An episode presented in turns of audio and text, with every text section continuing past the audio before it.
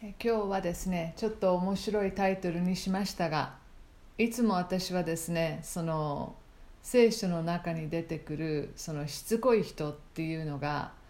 とてもあの興味深いなと思っているんですね。で、その人たちのことをあの学ぶというかそれを教えるのにいろいろあのまあ難しいところとか難しい場面とかあって、えー、教えにくいなと思って長い間 ここを教えたりとかしていなかったんですけど個人的に非常に自分の中でこう興味があるので、えー、何人かの人をピックアップしてみました。では一言お祈りして始めたいと思います。天のお父様今日このようにしてあなたの御言葉から学ぶ機会をあなたが与えてくださりまた私たちにはあなたのこの、えー、言葉を読むその自由そしてそれを学ぶ自由が与えられていることを本当にありがとうございます。どうかその自由がない方々世界中にいますけれどもどうかその方々を覚えてください。また特に その女性の人たちを、えー、学ぶ機会がない女性たちをしかしあなたを愛している、えー、その女性たちを神様覚えてください、えー、彼女たちが本当に学ぶ機会が与えられるようにまた聖書を自由に読む機会が与えられるように神様あなたがその道を開いてください。この時を感謝しイエス様の皆によってお祈りします。アーメン。まあ私たちはですね、えー、しつこい人というのは好きじゃないと思います。もうもういい加減にしてって普通だったらしつこい人に対して思うわけでしょ。あのもう何回も何回も同じことを頼んでくるとか、えー、玄関先で今ではあの誰がそこに、えー、立っているのか見えますから、えー、イルスを使ったりえー、聞こえなかったふりを使ったりして、えー、私たちは玄関先でですねあの話をしたくない人を無視することもできる時代にいますけれども多分あ親戚の中にそういう人が、えー、1人や2人は皆さんいるでしょうし、えー、仕事場でもそういう人がいるでしょうしまた教会にもそういう人があいるかもしれません、えー、日本人は特にですねその、えー、しつこくするということはあ悪いことであると。良くないことであると、えー、わがままなことであると。一般的に私たちはそう思いますよね、えー、社会の中でしつこいというのは良くないことであると、えー、そうではなく控えめ。ですね。おとなしい、えー、静かにしている。こちらの方がよっぽどですねその、えー、大切で、えー、徳があるというふうに捉えられているんですが聖書の中にこのしつこい人たちがよく出てきます。福音書の中に。イエス様が出会う人たちの中でしつこい人たちが結構いるんですよそしてよく見てみるとそういう人たちを、えー、まあ弟子たちは敬遠しますけれども、えイエス様はどうもそういう人たちを、え受け入れるあ傾向があるように思うんですね。で今日まず一つは、えー、例え話ですけれどもそのしつこくていいんだということをあ私たちあの学ぶことができる、えー、例え話をまず見ていきたいと思います。そして、えー、他にも、えー、2人ぐらいですねあの見ていきたいと思うんですけれどもルカによる福音書の18章のえ、1節から8節のイエス様の例え話をまず見ていきたいと思います。でそれをちょっとあのそんな長くないので今読んでいきたいと思います。ルカによる福音書の18章の1節から8節までです。いつでも祈るべきで失望してはいけないことを教えるためにイエスは弟子たちに例えを話された。ある町に神を恐れず人を人とも思わない裁判官がいた。その町に一人のやもめがいたが彼のところにやってきては私を訴える人を裁いて私を守ってくださいと言っていた。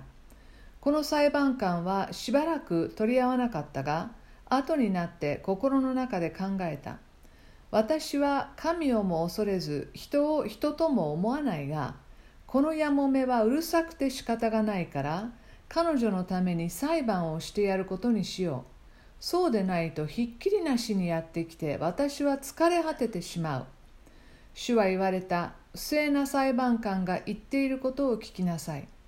まして神は昼も夜も神に叫び求めている選ばれた者に言いますが神は彼らのため速やかに裁きを行ってくださいます。だが人の子が来るとき果たして地上に信仰が見られるでしょうか、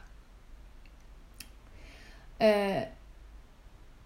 ー、ここでイエス様は例え話をしておられるんですね、えー、いつでも祈るべきで失望してはいけないことを教えたかった。と書いてあります。弟子たちはですね、えー、先ほどそのあのちょっと前はあのイエス様の再臨について、えー、語っています。あのいろいろと不思議なことがあ起こると、えー、そしてそういう中であの誰でも彼でも信じてはいけないよと。気をつけていなさいと。しかし必ずその終わりの日というのはやってくるというような内容のことをですね話しておられるんですね。ですからその流れの中でこのお話をしておられるということは弟子たちにこれから苦難の時代がやってくる、えまたキリスト者には困難がある、えそういう中にあっても、え神様を信頼し続けて祈っていく重要性を、まあ、教えようとしておられる、えわけですね。教会はこれからいろいろと立場が弱くなるこのやもめというのは、まあ、未亡人のことですけれども当時社会的に非常に弱い立場にありました、えー、権利がほとんどないあ中で、えー、多くのやもめたちはですね非常に苦労をしながら、えー、低い低いそのあ身分の場合も大勢いましたからまだビジネスをやっているとかですね、えー、土地を持っているとかそういう女性たちは多少はですね、えー、かったですけれどもそうではない未亡人たちが多くいました。そういうとても弱い立場の女性と、えー、これから教会がですね、え、イエス様が天に戻られて、え、教会がどんどんどんどん伝道していくまた大きくなっていく中で多くの迫害が来る、うん、そういうふうなことを予測してあなたたちはそれでも祈り続け信じ続けていきなさいということを弟子たちに教えなければいけなかった。で例えているのが2節にあるある町に神を恐れず人を人とも思わない裁判官えー、でも私たちはこれをですねその神様に対して私たちが祈り続けなさい信仰を持ち続けなさいとおっしゃっているわけですから、えー、とても素晴らしい良い、えー、力がある、え神様とこの悪い裁判官をですね、まあ、あえて、え比べることで、えどれだけ神様が私たちのことを思ってくださるのか。また必ず御心を行われるということをイエス様はま強調したいわけですね。えー、神様へのその正しい願いというのはあ祈り続ける中で必ず、何かを生むよ報われるよということを言っておられる 3, 節にその町に一人のやもめがいたが彼のところにやってきては私を訴える人を裁いて私を守ってくださいと言っていた。彼女はですね何か、えー、自分の欲を満たすための何かを頼んでいるわけではない。自分はあ守ってほしい、えー、最低限のですね彼女が持っていたその権利をですね、えー、剥奪されるかもしれなかったんでしょうか。あ自分を訴えていた人がいた。ででもそれはあ間違った訴えであった。もしくは彼女を陥れるための悪い訴えであった、えー、そういう中で裁判官に私をですね守ってくださいと言っているんですね。でこの裁判官は4節しばらくは取り合わなかったが後になって心の中で考えた、えー、自分は神様を恐れない。別に神様怖くなんも何ともないし人ももちろん、えー、何とも思わない、えー、けれどもこのやもめはうるさくてしょうがないと、えー、だんだん疲れてきた。であのこう焚きつけるようにですねああまた来たよっていうもうそれがですね彼はもううざくなって、ああもう分かったもう彼女がもう二度と来ないように、えとりあえずではこの裁判をして、この申し開きをちゃんと聞いて、え、裁いていこうとなったわけですね。でその私たちは先ほども言いましたけれどもしつこくあるっていうことがどうなんだろうって、えましてやもう神様に対してもですね私たちは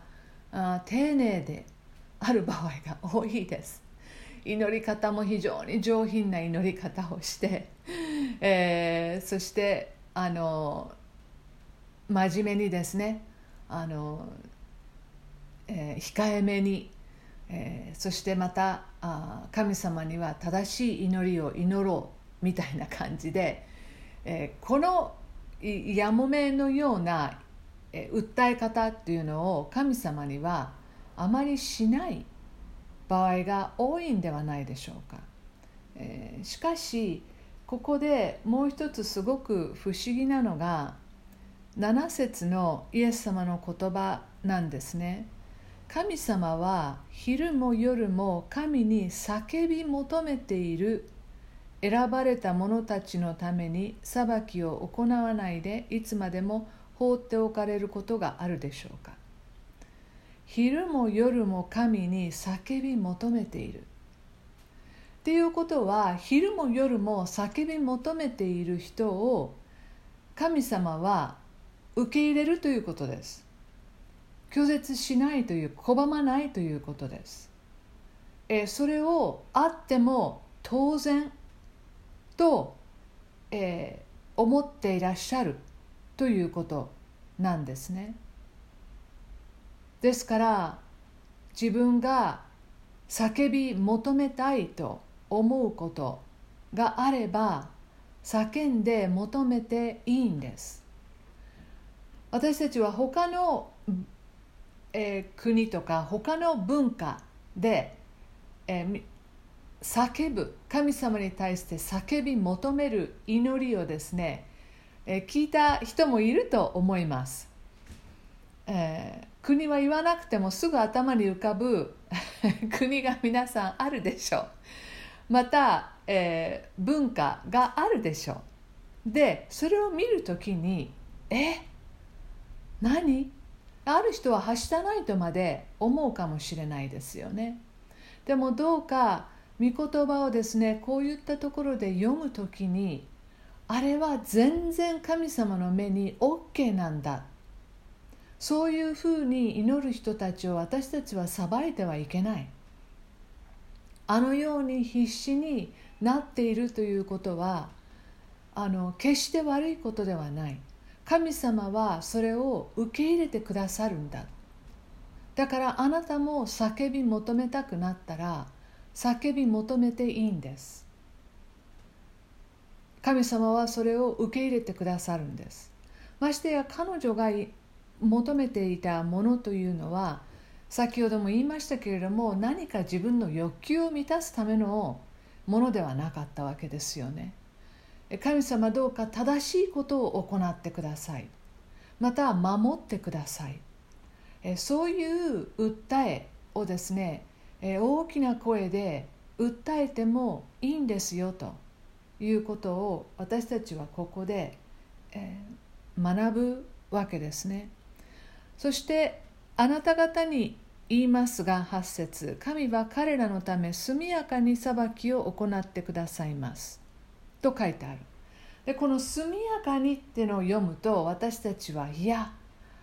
ほとんど速やかにじゃないんですけどと思いますよね。もう皆さんの中でも何か一つのことを何年も祈っていることがあるでしょ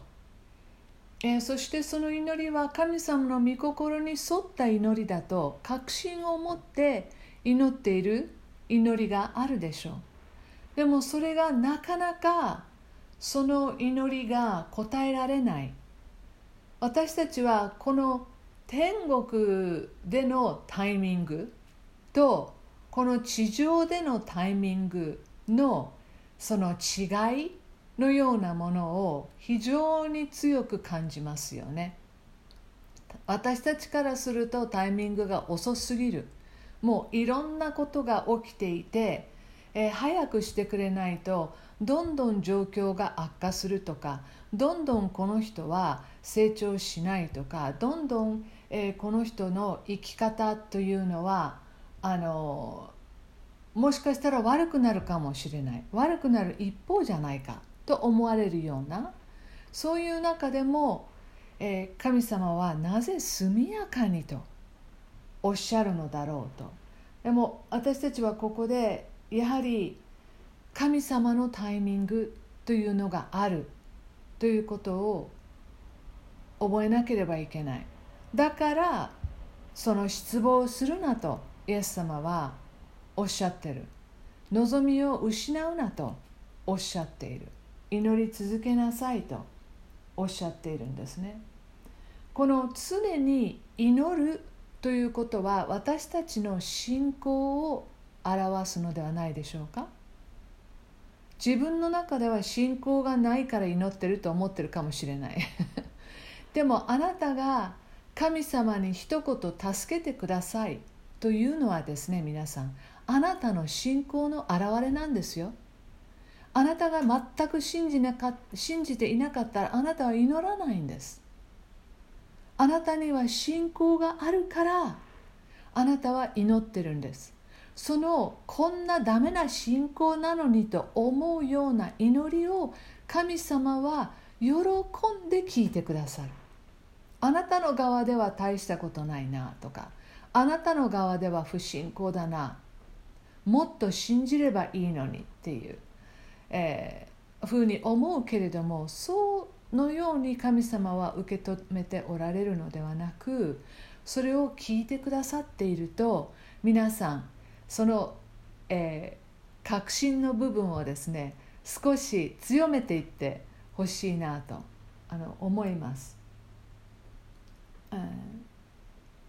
祈るということはあなたのそこには行動があなたの信仰に祈るという行動が伴っている。信仰には必ず行動が伴うべきです。行動が伴わない信仰は信仰だろうか？ヤコブのヤコブ書の中でも、えー、そのことがまあ大きなテーマえの一つなんですけれども祈る。そしてそれは、えー、口を出して祈らない祈りでさえもあなたの思いが神様に向いてそしてそのことを心の中で言っていることだけでもそこには信仰に行動がですねその伴っていると言えるのでぜひ励まされてほしいなと思います。このもう一人ですね、えー、しつこい人というのがいましてこれもあの同じルカによる福音書のちょっと、えー、後ろの方あごめんなさい前の方ですね。11章、えー、にですねまたこれもあのちょっとしたイエス様の例えなんですけど11章の5節にまた例えておられます。またイエスはこう言われた。あなた方のうちの誰かに友達がいてその人のところに真夜中に行き次のように言ったとします。友よパンを3つ貸してくれないか。友人が旅の途中私のところに来たのだが出してやるものがないのだ。するとその友達は家の中からこう答えるでしょう。面倒をかけないでほしい。もう戸を閉めてしまったし子供たちも私と一緒に床に入っている。起きて何かをあげることはできない。あなた方に言います。この人は友達だからというだけでは起きて何かをあげることはしないでしょう。しかし友達のしつこさのゆえなら起き上がり必要なものを何でもあげるでしょう。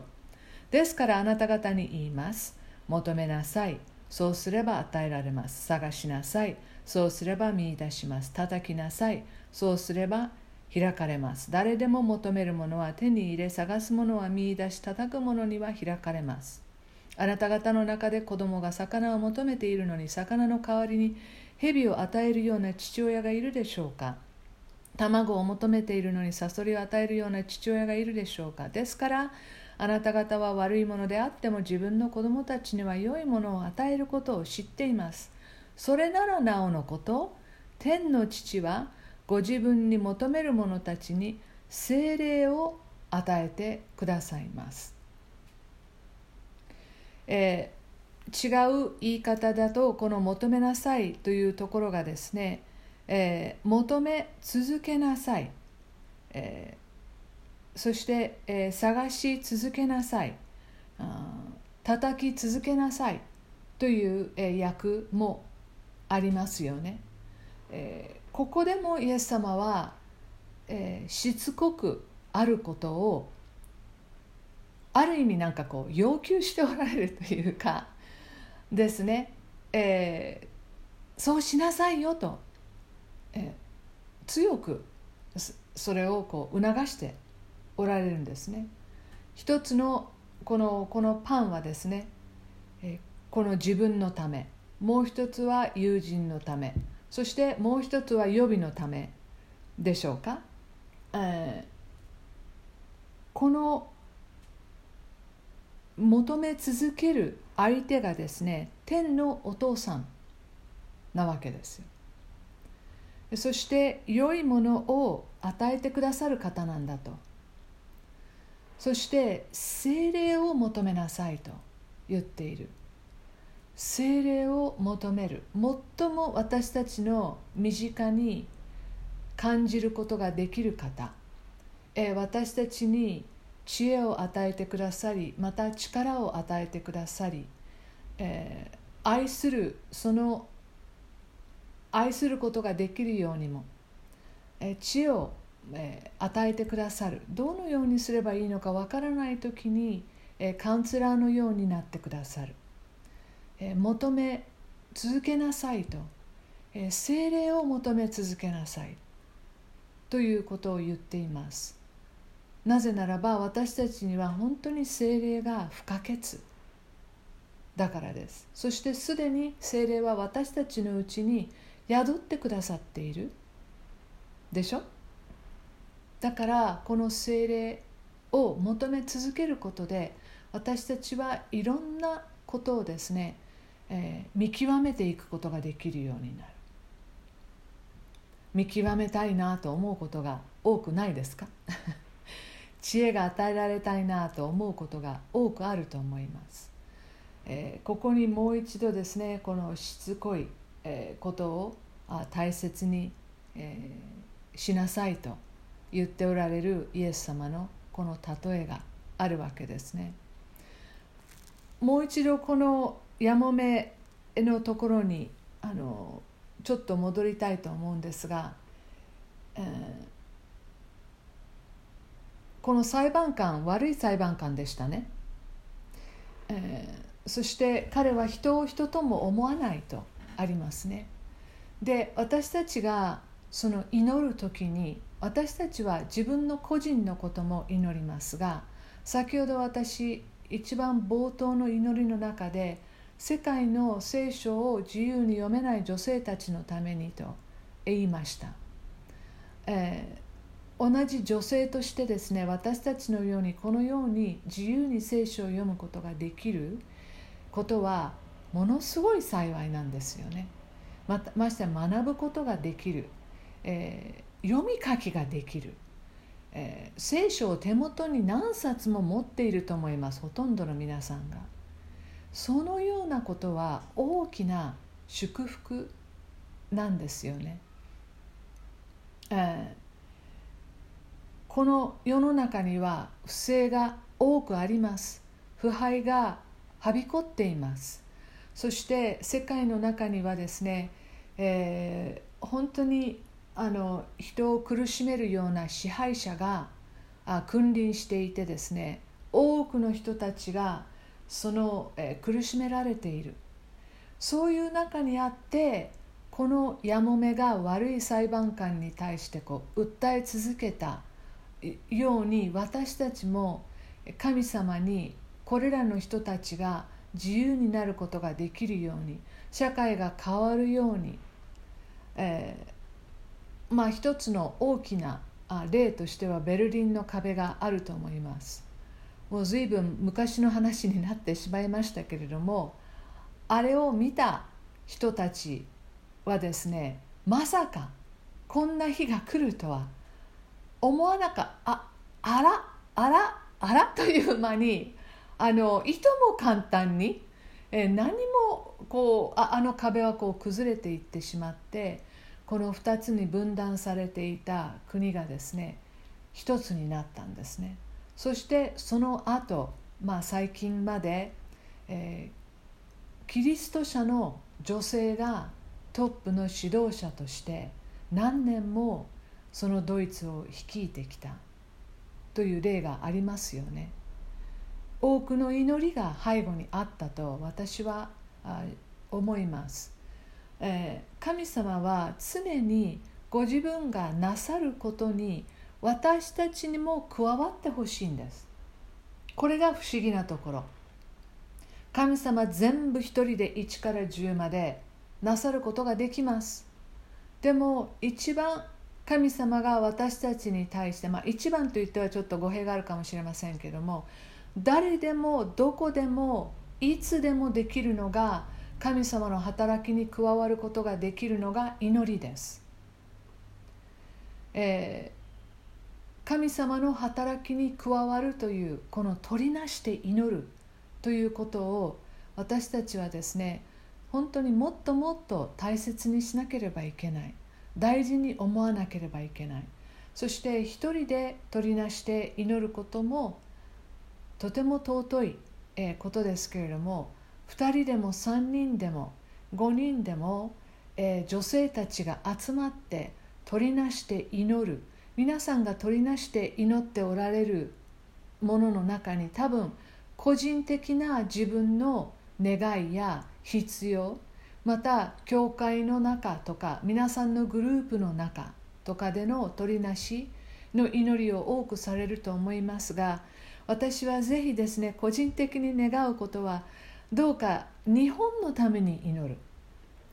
政治家のために祈る。教育のために祈る、えー、このそしてもちろんもっともっと広い視野でですね他の国のために祈る、えー、芸能界のために祈る。いろんな自分が興味が持っているものまた自分の心が痛むこと、えー、そういったようなところにもですね取りなして祈るということを加えていってほしいと思うんですね。えー、アパルトヘイトというのもこの黒人が、えー、本当に少ない白人のえ人たちに全てをこう握られてこう隔離していった政策というのも、え何年も前ですけれどもあの終わりました。しかし残念なことにいまだに、え南アフリカでは多くのその黒人たちがあ辛い非常につらい貧困の中で、え暮らしていることがあります。ですからなかなか社会は良くならないですね、えー、人間のさまざまな思いというのは、えー、なかなか変わっていかない。でもイエス様が言ったのはいつでも祈るべきで失望してはいけないとおっしゃった。そういう中にあっても神様が心を痛めておられること。神様が、えー、御心を行おうとしておられることに私たちその祈りという働きを加えることを神様は常に望んでおられる。ということをですねあの覚えてください。もう一度この18章の中にですね、えー、7, 節あの7節で覚えるのは、えー、いつまでも放っておかれることはないとやもめの諦めない姿勢がですね、えー裁判官の考えをこう変えたわけですけれどもこの状況を変えたのは背後で働いておられる神様なんだということを忘れないでいましょう。神様が正義を下した。神様がそのようにですね社会の中で働いてくださるということを諦めないでい、えー、きたいと思います。そして、えー、次にですねこの女性のことを祈るのは非常に大きなあのチャレンジなんですけれども私たちの中でいつもあこの女性はどうなんだろうと思う箇所があるのでそこを見ていきたいと思いますそれはですねカナンの、え、カナン人の女性のあ例えのところです。マタイによる福音書の15章ですね、えー、21節からです。21節から、えー、28節まで読みたいと思います。マタイによる福音書の15章の21節から。イエスはそこを去ってツロとシドンの地方に退かれた。すると見よその地方のカナン人の女が出てきて主よダビデの子よ私を憐れんでください。娘が悪霊に疲れてひどく苦しんでいますと言って叫び続けた。しかしイエスは彼女に一言もお答えにならなかった。弟子たちは身元に来てイエスに願った。あの女を去らせてください。後についてきて叫んでいます。イエスは答えられた。私はイスラエルの家の失われた羊たち以外のところには使わされていません。しかし彼女は来てイエスの前にひれ伏して言った。主よ、私をお助けください。するとイエスは答えられた。子供たちのパンを取り上げて子犬に投げてやるのは良くないことです。しかし彼女は言った。主よ、その通りです。ただ子犬でも主人の食卓から落ちるパンくずはいただきますその時イエスは彼女に答えられた。女の方あなたの信仰は立派です。あなたが願う通りになるように。彼女の娘はすぐに癒された。私たちはこのイエス様の対応がですね、えー、普段とは違う対応なのでとてもこの箇所を読むたびにえ戸惑うと思います、え、でもここにもしつこい女性が いるんですね諦めない、女性がいるので、彼女をやはりこの見過ごすことは あのできない、と思います。まずイエス様はこのツロとシドンの地方に退かれたとありますがまああのいつもいつもですねこの群衆があの取り囲んでいて、えー、全くイエス様もあ弟子たちも、えー、休む暇がない、えー、ほっとすることがこうできないような中にあってちょっと違法人が住むような地域にですねこの退かれるえことをイエス様はなさいました。あのだから違法人のこの女性がですねですからこのカナン人と読む時に旧約聖書に出てくるそのカナン人と違いはないんですけれどもあの捉え方はあそのえー、ギリシャ人でもあり、えー、その、えー、血はそのカナ人カカナン人であったというふうにあの捉えた方があの正確、えー、だと思います。彼女は、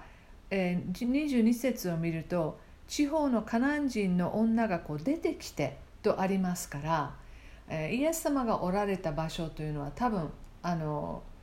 えー、非常に境界線のところえに奥深くにこう入っていったのではなくですね、え、この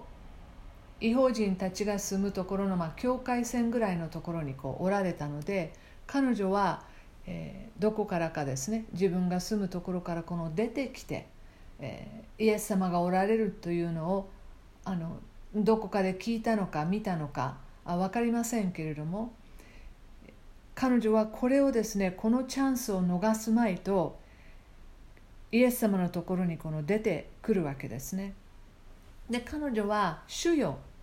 ダビデの子よ」とイエス様のことを言っています。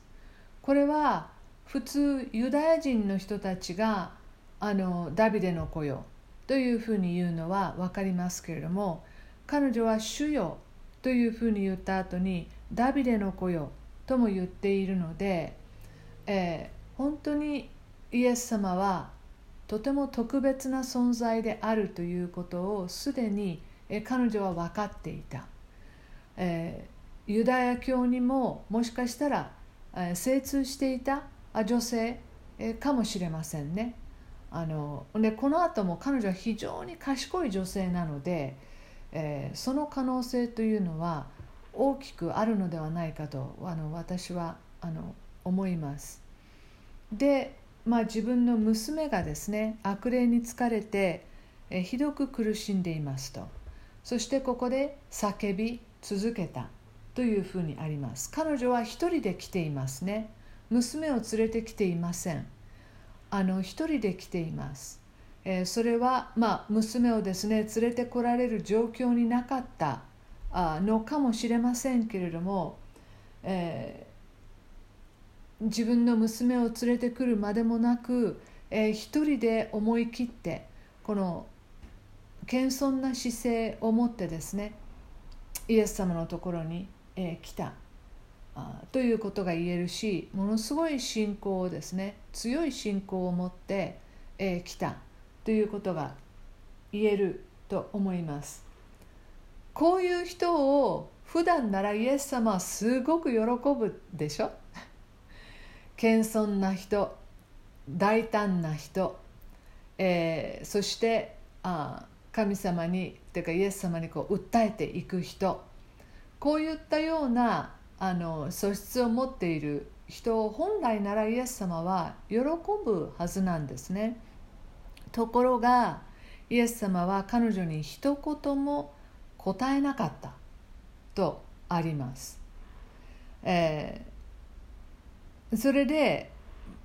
もしかしたらですねあのその後弟子たちがイエス様のところにこう来ているとありますからイエス様は家のようなところに入って行かれたのかなと思います。でも弟子たちは外にいたのか家のそのすぐ中に入ったところにいたのか、まあ、彼女は弟子たちに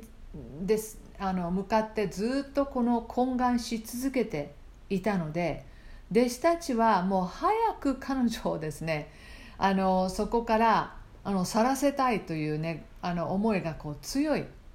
ですね。で、えー、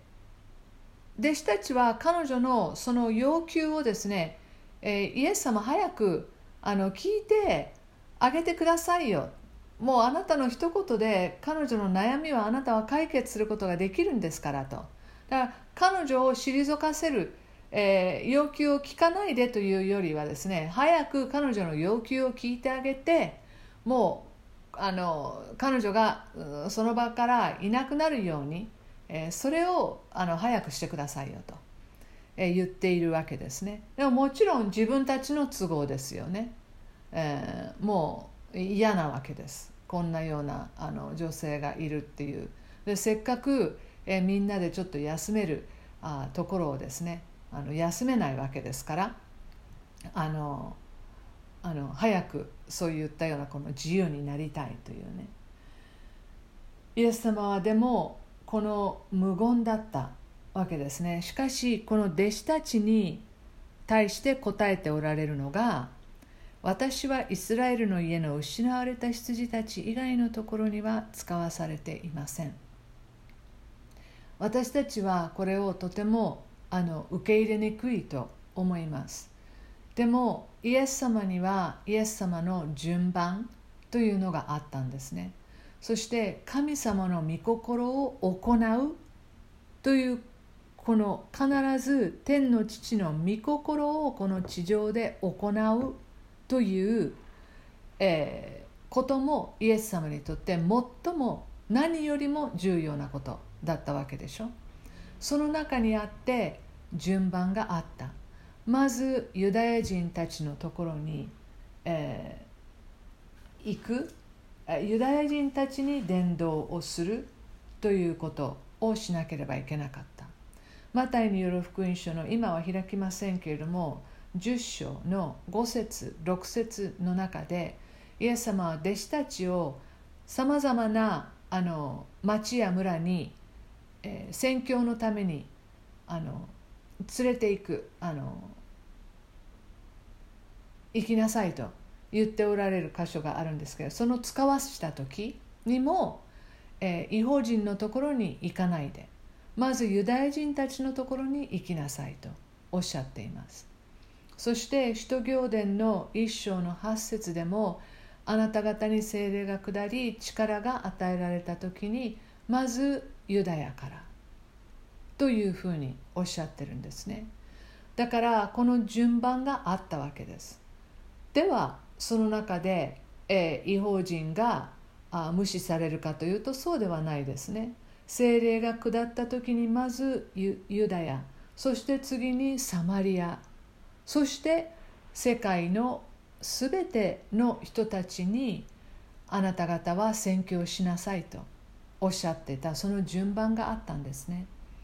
そのことをイエス様はここでおっしゃっている。そしてこのユダヤ人たちイスラエルの家のごめん戻りますね。15章の24節に失われた羊たちに自分は使わされていますとおっしゃっているんですね。そのことをしなきゃいけないんだということを弟子たちに言っておられるんですね。しかしこれを、えー、彼女は聞いたんでしょうか、えー、弟子たちのところをこう割って入ってきたんだと思いますが25節にしかし彼女は来てイエスの前にひれ伏して言った「えー、主よ私をお助けください」この、えー、もう一つの、えー、役ではひれ伏したというところに彼女はイエスを拝んだとあります。イエス様を礼拝したというふうにマタイは書いているんですね。そしてですからどれだけ彼女がイエス様を、えー、救い主として、えー、捉えていたということではないかと私は思います。そして彼女は本当に短い短い短く「主よ私をお助けください」短くですねこのように、えイエス様を礼拝しつつ助けてくださいと。叫ぶわけですね。そうすると初めてイエス様は彼女に答えます。そしてこれもまた何という一見読むと冷たい、えー、返事ですよね。するとイエスは答えられた26節子供たちのパンを取り上げて子犬に投げてやるのは良くないことです。でも皆さんどうかこの先ほどの例えで悪い裁判官というふうにイエス様が例えられておられたようにしかももう一つのそのしつこくそのパンをですねくれとねだる友達の時もそうですけれども天のお父様はとても良い方なんだと。そして私も、えーえー、人々をですねその愛しているということ十字架にかかるために来られた。そして十字架にかかってくださったイエス様はあ冷たい方ではない。ことを私たち踏まえた上で何か何か理由があって、えー、意図的にですねこのようにおっしゃっている。ということを私たち覚えておきたいと思います。そして、え、イエス様はですね子供たちのパンを取り上げて子犬に投げてやるのは良くないとおっしゃっているのでこれは野良犬怖い野良犬ですね。そのような犬のことを言ってはいない。むしろ家族の中で飼っているペットのような存在の犬のことを言っておられるわけですね。で彼女も子犬というふうにこう答えていますけれども、えー、彼女はすぐにですねあのこの対応の中でもイエス様は彼女を差別しているわけではないということが、えー、分かりますでこの子犬が家族の一員であるということを彼女は訴えるわけですねえ。私はユダヤ人ではないかもしれない。でも神様の大きな家族の中の一員ですよねと。イエス様が言った言葉をそっくりそのまま返してですね、えー、どうだっていう感じであの言っているんですね。イエスは違法の違法人のこの町にあなたはいらっしゃいましたよねここに今おられますよねそして私とこのように、えー、出会いましたと。私はあなたのところに来ました、えー、家族の一員ならば私が私が求めているのは大きいことではないです。そのテーブルに座ってですね、えー、家族の一員として食卓じゃなくてもいいんです。でもこの恵みのおこぼれに預かるのはいいではないですかと、えー、ですね。だから彼の27節で彼女は「主よその通りです」と「はい私は違法人です」えー、けれども子犬でも主人の食卓からから落ちるパンくずはもらえますよね。もらえますよね。えー、あの食べさせてもらえますよね。というふうにこう言うわけですね。あの私はこれはあの仲介書を読んでもどこにもこう出てこないのでこれは私の独断のこの思いなんですけどイエス様はもう一つ彼女にその違法人の女性としてまたカナン人というそのの血が流れている女性としてもうこれから彼女がそのキリストについていく中でもえー、ユダヤ人をがあのキリストについていくのも辛いですけれども、えー、彼女はそれに輪をかけて大変な、えーえー、思いを、えー、そのしてキリストにこれからもこうついていかなければいけないというのがあったんじゃないかなと思うんですね。だからこれからのあなたのそのえー、茨の道、え、の中であなたの信仰というものがとても重要になってくるよっていうことでそんなに簡単に、えー、彼女にですねそのその娘を癒すということをすぐにされなかった。でも彼女は娘を置いたということはイエス様の言葉一つで、えー、自分の娘は癒されることができるというその信仰も持っていたわけですよね、えー、もう一人、えー、そのようにですねあの神様イエス様を信じて、えその信仰にイエス様が驚いたという、えローマの兵士の言葉がありますけれどもあのお言葉あなたがお言葉を言っていただくだけで私のしもべは癒されますというふうに言った。その信仰を見てイエス様はイスラエルにこのような信仰を見たことがないと。おっしゃったんですよね。そしてイエス様は彼女に28節に女の方あなたの信仰は立派ですと。あなたが願う通りになるようにとおっしゃってくださったんですね。えー、このパンというのはあの例えの中でもパンと出てきましたけれどもこの祝福をあの意味します。失われた、え、羊というのはイスラエルの、え、人々のことでした。そしてこの犬というのが、まあ、違法人。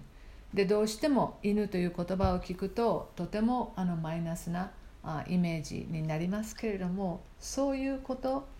をあイエス様は、え、差別するという方ではない、えー、意味があって彼女にですねこのようにおっしゃった、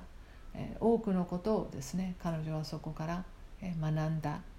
はずですし弟子たちもこのことを見て聞いて多くのことを学んだと思います。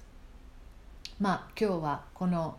えー、しつこい人たちをですね例え話と現在あの